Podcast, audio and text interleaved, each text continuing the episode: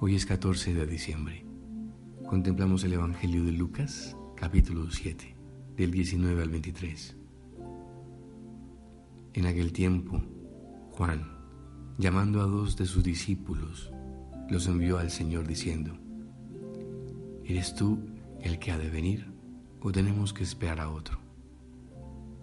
Los hombres se presentaron ante él y le dijeron, Juan el Bautista nos ha mandado a ti para decirte, ¿Eres tú el que ha de venir o tenemos que esperar a otro?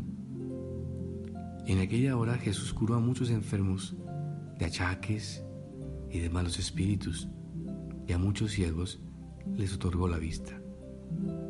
Y respondiendo les dijo, Id y anunciad a Juan lo que habéis visto y oído. Los ciegos ven, los cojos andan, los leprosos quedan limpios y los sordos oyen los muertos resucitan, los pobres son evangelizados. Bienaventurado aquel que no se escandalice de mí. Palabra del Señor. Gloria a ti, Señor Jesús. Abre, Señor, mi corazón para que sepa experimentar tu amor en esta meditación. Espero tanto, Señor, de ti. Te amo.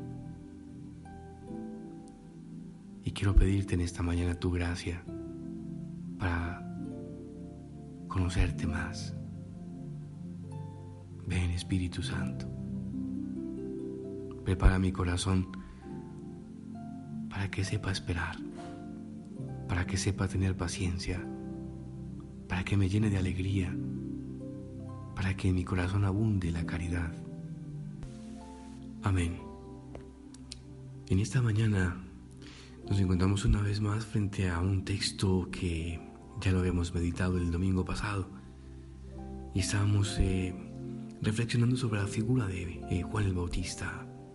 Juan está nuevamente en la cárcel y desde allí del calabozo ha oído de Jesús, ha oído de sus obras pero no corresponde con la idea del Mesías que todos esperaban. Y mire que Jesús anuncia la buena, la buena noticia, curando enfermos, tiene compasión de todos. Y ante todas estas situaciones, pues había la duda de Juan el Bautista. Por eso pregunta, ¿eres tú el que ha de venir? Nos sorprende la duda de Juan, ¿verdad? ¿Se sentía defraudado de Jesús quizás? Y el Señor le contesta, dichoso aquel que no se sienta defraudado de mí. Y le manda a decir que los ciegos ven, los sordos escuchan, los muertos resucitan. Y este Evangelio tiene mucho que ver contigo y conmigo. Muchísimo. No podemos desilusionarnos de Jesús por no cumplir con lo que nosotros esperamos que haga por nosotros.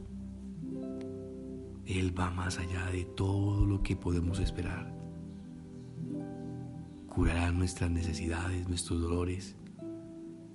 Él mismo nos anuncia la buena nueva todos los días. Lo único que nos pide el Señor en este momento y en esta oportunidad, confianza y alegría. Dejarnos llevar en sus manos. ¿Cómo llega en esta mañana este mensaje, ¿verdad? De alegría, de esperanza en este adviento. Y creo que podíamos reflexionar en torno a todo esto, lo que el Señor quiere de cada uno. Dios superará todo lo que podamos esperar en esta Navidad. Solamente basta tener un encuentro con Él, no más.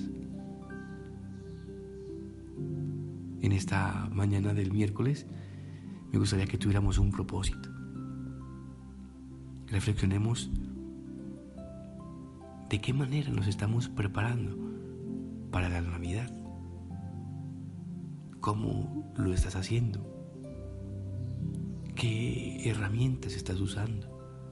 Tú sabes que el tiempo del Adviento te lleva a una conversión, a un morir, a tantas cosas, a disponer eh, tu corazón, confesándote la Eucaristía, Ahora vienen unos, unos, unos días interesantes de oración del 16 al 24.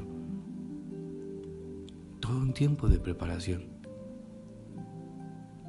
Así que te invito a que como propósito tengas en este día pensar de qué manera te estás preparando. Hagamos un momento de oración y iniciemos esta jornada como Dios manda.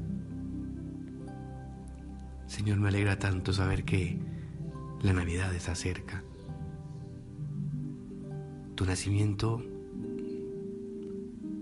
es para mi vida un recordar la verdadera, la verdadera fe. Es sentir cuánto me amas. Ayúdame a dedicarme con la oración. Ayúdame a tener una dedicación ardiente para transmitir esta hermosa realidad a tantas personas, especialmente a aquellos miembros de mi familia, que seguramente se han olvidado del verdadero sentido del adviento. Te ruego en este día, Señor, por tantos y tantas que sufren, por los que viven seguramente en un dolor, en una soledad, por aquellos que tienen dificultades, problemas en sus vidas. Te pido por este joven que hoy, que hoy está aquí en este momento a través del audio. Llénalo de ti, Señor. Por este niño, por esta mujer, por este hombre, por este abuelo, esta abuela, por esta religiosa, por este sacerdote Gracias por tu amor. Gracias por lo que tú das. Bendito seas. Amén. Y la bendición de Dios Todopoderoso, Padre, Hijo y Espíritu Santo, te acompañe siempre. Te envío un abrazo fuerte. Feliz día. María Auxilio de los Cristianos, ruega por nosotros.